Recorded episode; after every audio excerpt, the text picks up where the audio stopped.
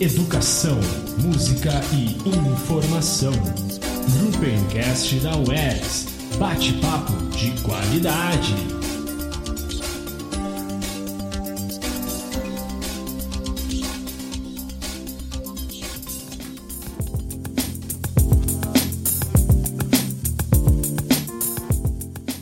Olá, ouvintes! Está começando o Grupo Encast, o programa de podcast do Grupo de Pesquisa Educação Musical Diferentes Tempos e Espaços, que está registrado no CNPq, vinculado à Universidade Estadual do Rio Grande do Sul, a UERGS. É coordenado pela professora doutora Cristina Rolim Wolfenbittel. O tema dessa edição do Grupo Encast é o bebê e a música, e a cada programa conversaremos com um convidado especial sobre o tema.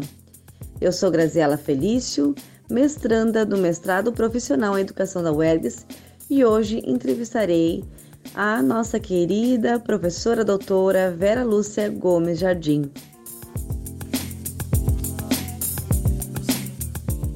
A professora Vera Lúcia tem doutorado em educação, história política e sociedade pela PUC São Paulo e mestrado em educação também História, Política e Sociedade pela PUC São Paulo. Possui especialização lato sensu em psicopedagogia, graduação em pedagogia, habilitação plena licenciatura, licenciatura em música e habilitação plena em música, piano e canto. Atualmente é professora do curso de pedagogia da Unifesp e pesquisadora da PUC de São Paulo. Tem experiência na área de educação, música e artes, atuando principalmente nos seguintes temas: formação de professores para educação infantil e ensino fundamental, orientação de estágio na educação infantil, políticas públicas e projetos culturais, materiais e livros didáticos, educação musical, formação de professores para educação musical, ensino da música, história da educação, história da educação musical, história das disciplinas escolares e por aí vai. A gente sabe que é só uma pequena parcela, né, de tudo que essa grande professora estudiosa tem feito por aí. E a gente se viu apaixonado, né, em, em algumas de suas falas uh, nesse, nesse momento de pandemia que acabou estreitando, né, alguns espaços. Então passamos a conhecê-la e ficamos muito entusiasmados em entrevistá-las e ouvirmos hoje a nossa querida professora doutora Vera Lúcia Gomes Jardim. Muito obrigada, professora, por ter aceito este convite. Estamos muito felizes em recebê-las. Então, vamos começar o nosso bate-papo. Primeiramente, eu gostaria muito de agradecer ao convite do grupo de pesquisa e do projeto de extensão em educação musical da Universidade Estadual do Rio Grande do Sul, em especial a Graziela Felício, que eu tive o prazer de conhecer e com quem eu mantive os contatos para essa conversa. Eu gostaria também de destacar a importância dessas iniciativas e eu me sinto privilegiada pela oportunidade que vocês estão nos dando para divulgar nossos trabalhos, trocarmos ideias, compartilharmos nossas dúvidas e podemos construir juntos um pouco mais de conhecimento. Então, meu muito obrigada. É, eu gostaria de falar um pouquinho sobre o meu lugar, é, para começo de conversa, né? pois isso ajuda a justificar meus procedimentos e minhas escolhas. Embora eu venha da, da área de, da música, eu sou professora do Departamento de Educação da Universidade Federal de São Paulo e minha área é de fundamentos teórico-práticos do ensino da música na educação. E eu atuo no curso de pedagogia. É, de modo geral, eu observo que tanto os alunos da pedagogia quanto os pedagogos que trabalham nas creches, na educação infantil, no ensino fundamental e, e em EJA, educação de jovens e adultos, é, não se sentem muito confortáveis ou com competências ou com, preparados para trabalhar com música com as suas turmas nas, nas escolas. Na minha visão, é, o desafio principal do trabalho com música é recuperar a relação espontânea das pessoas com a música, né? como uma linguagem acessível para todos. Sem a ideia da perfeição, da afinação, da qualidade da voz, né? sair da ideia desse talento é, e mergulhar na musicalidade natural. Esse é um termo que eu me apropriei, mas é da professora Leda Mafioletti, da Universidade Federal do Rio Grande do Sul. Então, é, pensando nesse termo e no conceito por trás dele, eu costumo convidar os meus alunos a experimentar essa musicalidade natural e aprender com os bebês.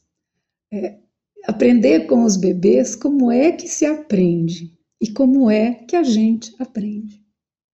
Então, minha querida, para a gente iniciar, a gente lhe faz a seguinte colocação e pergunta.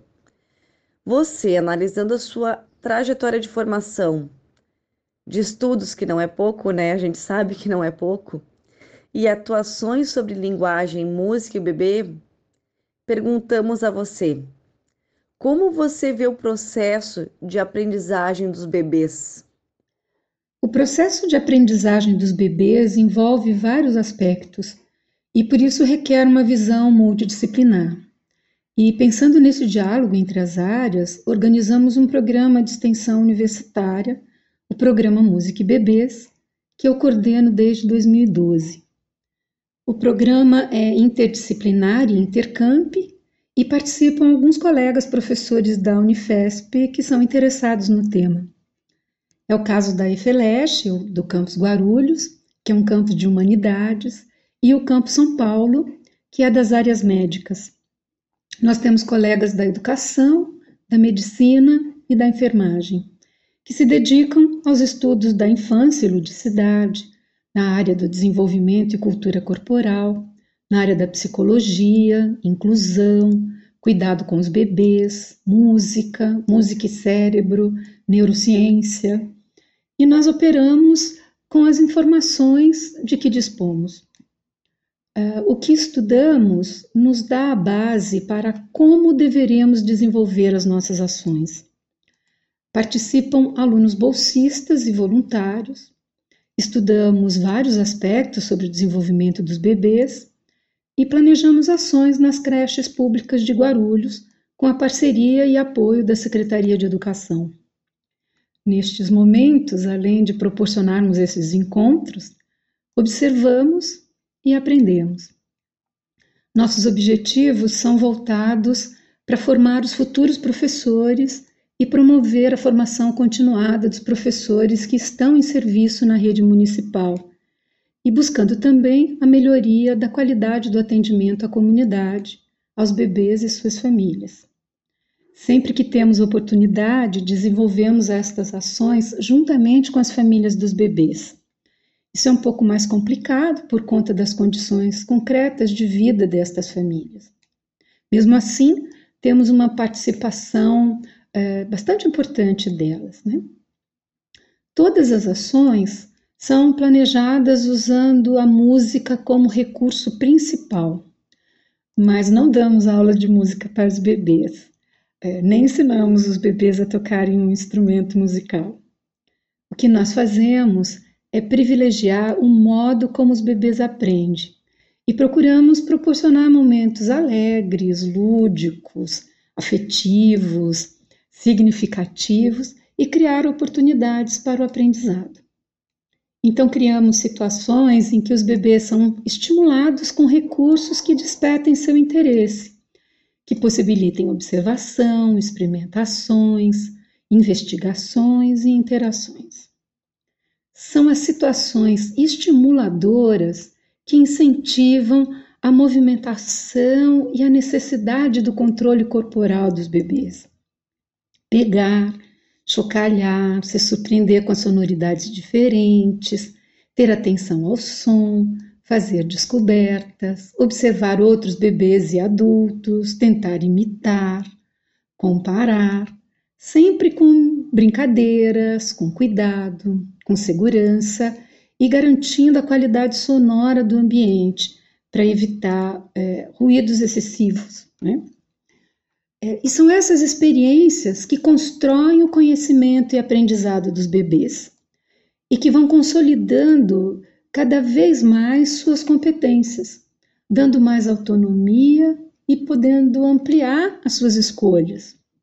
E também individualizando, né, definindo preferências de cada bebê. Muito obrigada por essa resposta, professora. Quanto conhecimento nos é oferecido e como somos gratos de tê-la aqui conosco. E seguindo a nossa roda de perguntas, temos aqui: pensando no desenvolvimento cognitivo e na socialização dos bebês, de que forma a música pode auxiliar? Os bebês são ativos e observam tudo com uma enorme predisposição para aprender que já começam a ser estimulados antes mesmo de nascer. É, embora o tato seja o primeiro sentido a ser desenvolvido, é, nas condições de vida intrauterina, ele é estimulado pelo som, que é o principal elemento da música. E o bebê começa a perceber as vibrações do som do corpo da mãe e do ambiente externo. Hoje nós sabemos que o útero não isola o bebê do som. A, audição é o segundo sentido que começa a se desenvolver no feto por volta do quinto mês de gestação. E o bebê começa a ter um repertório de sons que são gravados e armazenados. É a memória se construindo. Então, é, ao nascer, ele não chega num ambiente totalmente desconhecido. Ele reconhece a voz da mãe, dos sons característicos da casa, das pessoas próximas, é, se tiveram contato com ele, né? O pai, por exemplo, que conversa com o bebê na barriga da mamãe. Né? Alguns estudos listam até uma série de reações de reconhecimento e de sons pelos bebês, inclusive de músicas que a mãe ouvia ou cantava para o bebê. Essa memória se refere ao período em torno dos últimos quatro meses de gestação, é, a partir do momento em que a audição começa a se desenvolver. É, estes são é, os primeiros indicativos de aprendizado e conhecimento do bebê, que lhe permitem, ao nascer, já está em interação com a sua família. Os bebês os reconhecem. Aí a gente lembra de Paulo Freire, né? Todo mundo sabe alguma coisa. Ninguém chega sem nada. E o bebê sabe se comunicar. Nós aqui não entendemos muito bem porque usamos mais as palavras e ele não sabe falar não sabe controlar seus músculos do corpo, dos músculos da boca, da língua, não sabe ver. É muito músculo para controlar como colocar o olho no lugar certo. Né? Mas o bebê sabe sentir, sentir o desconforto é, de fome, dor ou frio, que ele nem sabe muito bem o que é. Ele sabe sentir também o aconchego do colinho da mamãe. Ele sabe sentir. E é aí que a gente entra com a música, porque a música é a linguagem da emoção e todo mundo entende. A gente sabe quando a música é alegre, quando é triste, quando é agitada, quando é calma. A gente não precisa nem de letra nem conhecer o idioma e também não importa qual é a alegria ou a tristeza. A gente sabe e sente a nossa emoção. Cantar para o bebê é uma tarefa fácil, né? Mas cantar somente para ele, olhando nos olhos dele. A gente pode repetir a música que o bebê já conhece, outras diferentes, alegres, divertidas, mexendo os pezinhos, as mãozinhas, né? músicas inventadas, sem letra, só com lá lá lá ou nananã. Assim vamos aumentando o repertório de sons, de ritmos, de sílabas, de possibilidades de movimentos que vão ampliando o conhecimento do bebê. E cantar para o bebê é a forma mais afetiva de interação e da comunicação efetiva. Eu vou repetir: afetiva e efetiva. Aquela interação de qualidade que acolhe, que dá segurança e carinho e que cria as melhores condições para o desenvolvimento motor e cognitivo, para as, para as relações afetivas, interações e a socialização do bebê. Nossa, professora, como a música é potente, né? Como ela pode auxiliar de verdade. Que bom que estamos aqui trazendo aos nossos ouvintes, a todos nós, né, esse conhecimento para que a gente possa oferecer aos nossos bebês um rico desenvolvimento, né? E seguindo, professora, nós sabemos dos seus estudos acerca da linguagem e música e por isso perguntamos: de que forma a música se relaciona no processo de aquisição da linguagem? Nós somos dotados de várias linguagens e utilizamos várias delas simultaneamente, inclusive quando conversamos com os bebês. Nos comunicamos por meio de falas, gestos, entonações, caretas, que se coordenam numa mesma lógica, com significados e sentidos compartilhados com quem interagimos. A gente fala com o olhar, com o corpo, como a gente entoa as palavras e como a nossa expressão dá ao nosso discurso muito mais do que o significado que a comunicação verbal permite. Quando a gente fala sobre a comunicação com os bebês e a aquisição da linguagem, eu penso que estamos falando de todas as linguagens que utilizamos e que envolve a comunicação. Estamos falando da nossa interpretação e expressão, do domínio dos nossos movimentos corporais, da nossa capacidade de cantar. Ou seja, das competências humanas das quais todos somos dotados. Na nossa fala, as nossas inflexões de voz carregam a nossa emoção, como um modo de musicalizar as palavras.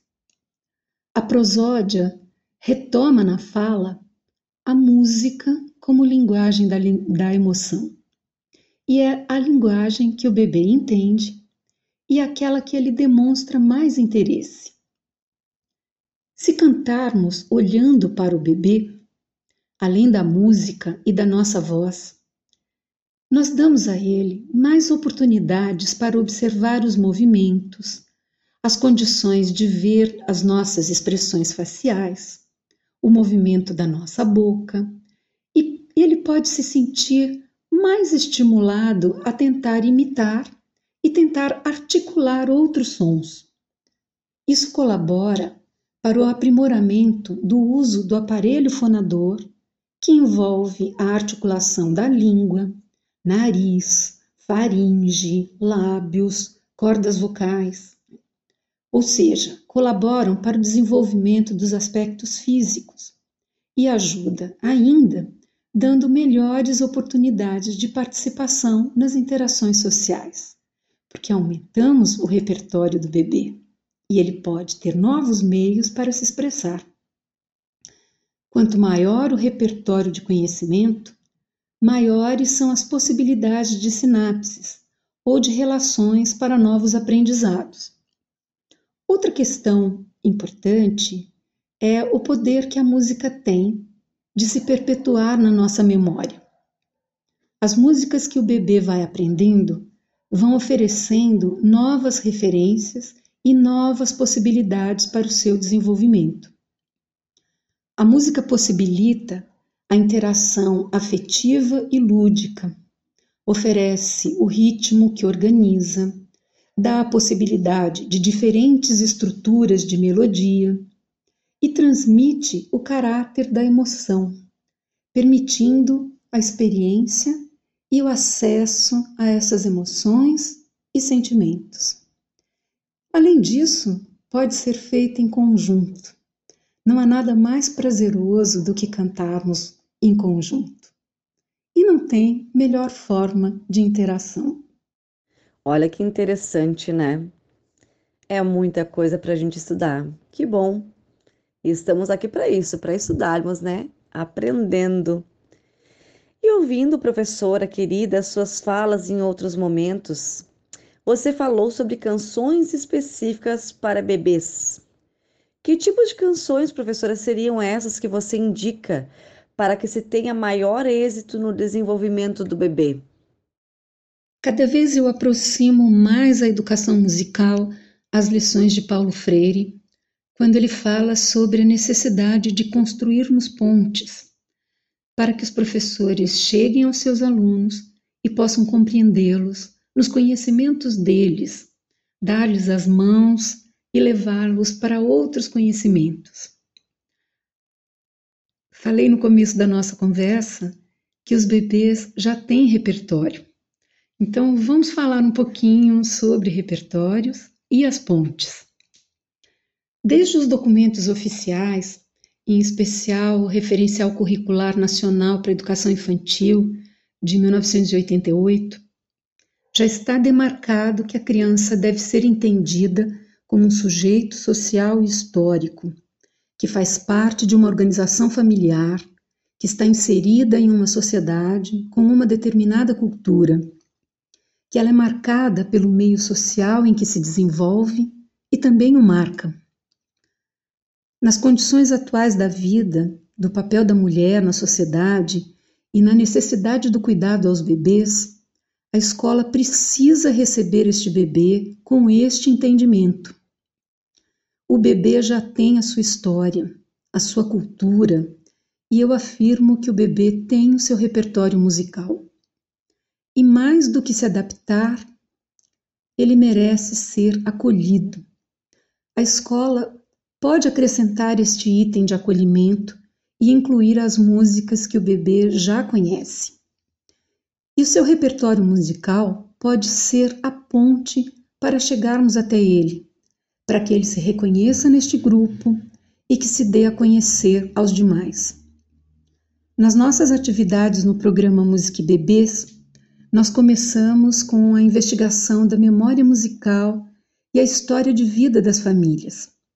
Descobrimos repertórios, canções de ninar, músicas festivas, de lugares diferentes, outras línguas, etnias.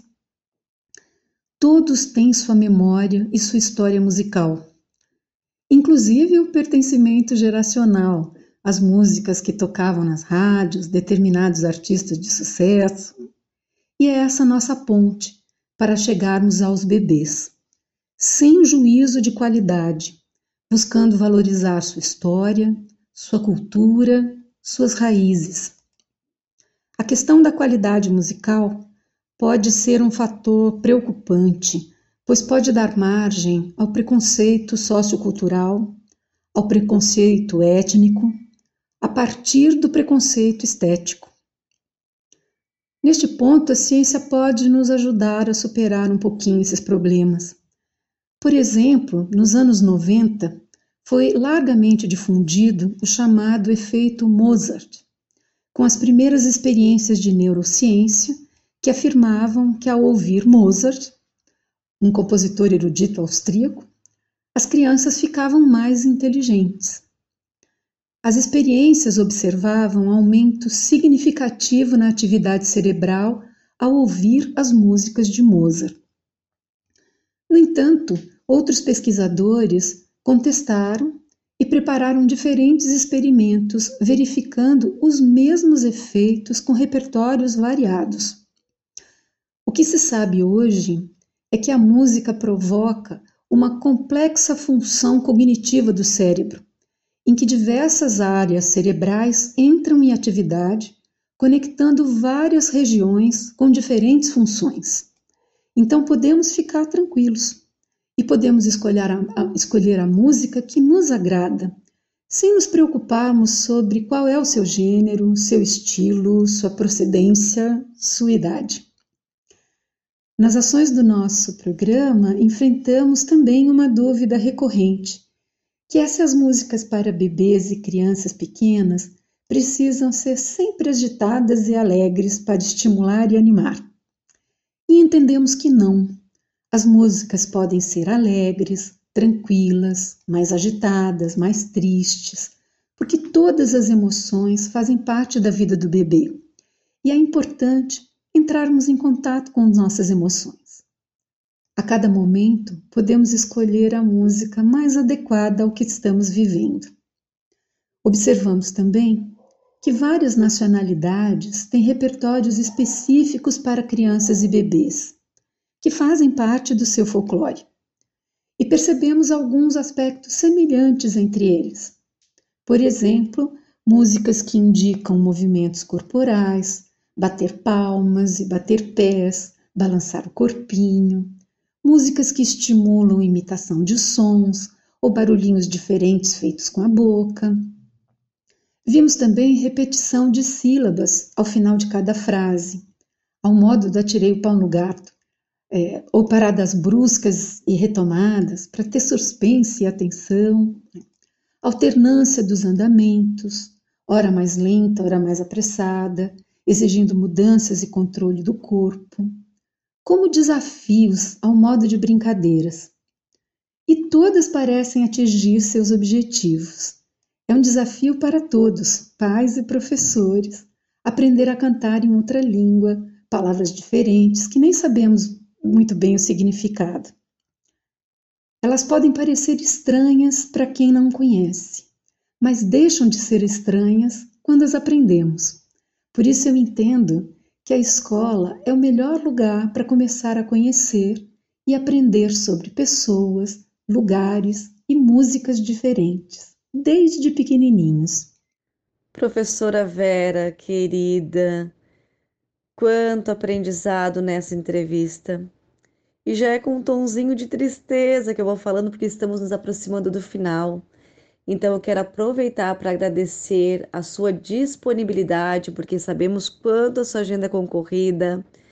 Agradecer a sua generosidade, entusiasmo que nos contagiam e nos incentivam na pesquisa.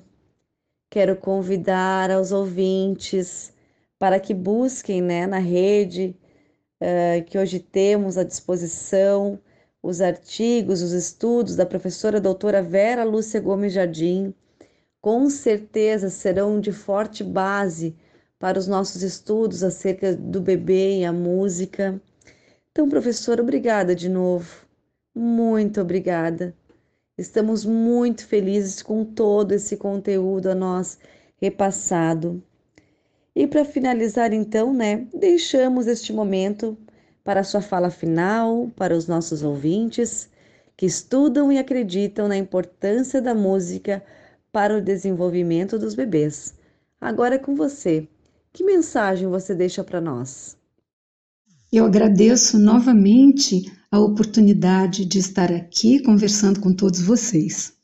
E espero ter colaborado de algum modo com o relato das minhas experiências.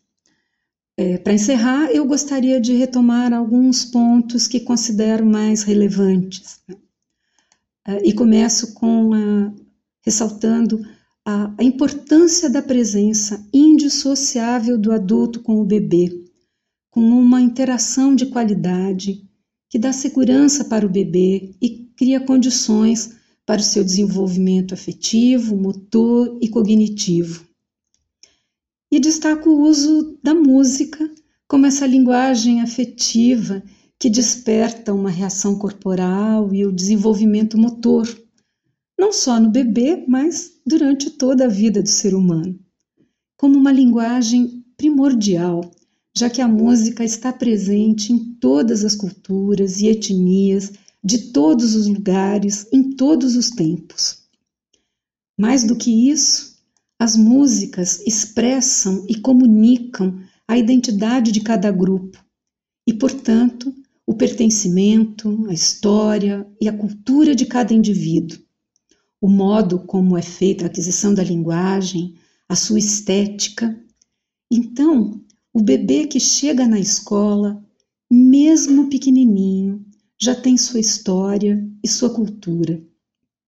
E penso que o papel da escola, nos primeiros anos de vida dos bebês, é fazer esse resgate, valorizar este pequeno ser, valorizando sua cultura, seu conhecimento, seu pertencimento.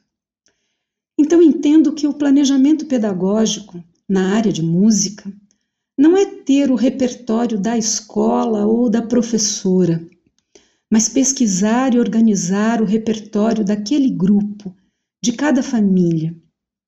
Eu entendo que o respeito ético ao bebê inclui saber que música ele já conhece. Essa também é uma investigação importante para o acolhimento ao bebê. E ao trazermos a música de cada um, eu acho que não só respeitamos cada bebê, mas criamos a, a oportunidade de compartilhar com os outros a cultura de cada um.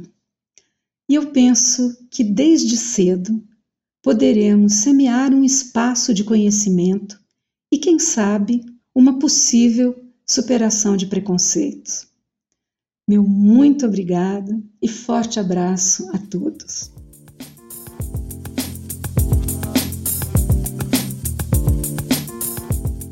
Professora Vera, então encerramos este momento de grande aprendizado. Quero então lhe agradecer por ter estado aqui conosco, a sua disponibilidade de tempo, né, que foi corrido, e sabemos, né, de toda a sua dedicação, o tanto que exige toda a sua rotina, né, de estudos, pesquisas, trabalho. E foi de grande valia para nós termos você aqui conosco hoje. Uh, com certeza suas palavras vão ficar uh, martelando, né, na nossa cabeça, num, num modo positivo, né, para que a gente cada vez mais fique entregue, pensando na questão tão importante que é a educação musical. Muito obrigada. Então, eu, Graziela, me despeço de todos os ouvintes e agradeço né, pela audiência e até a próxima.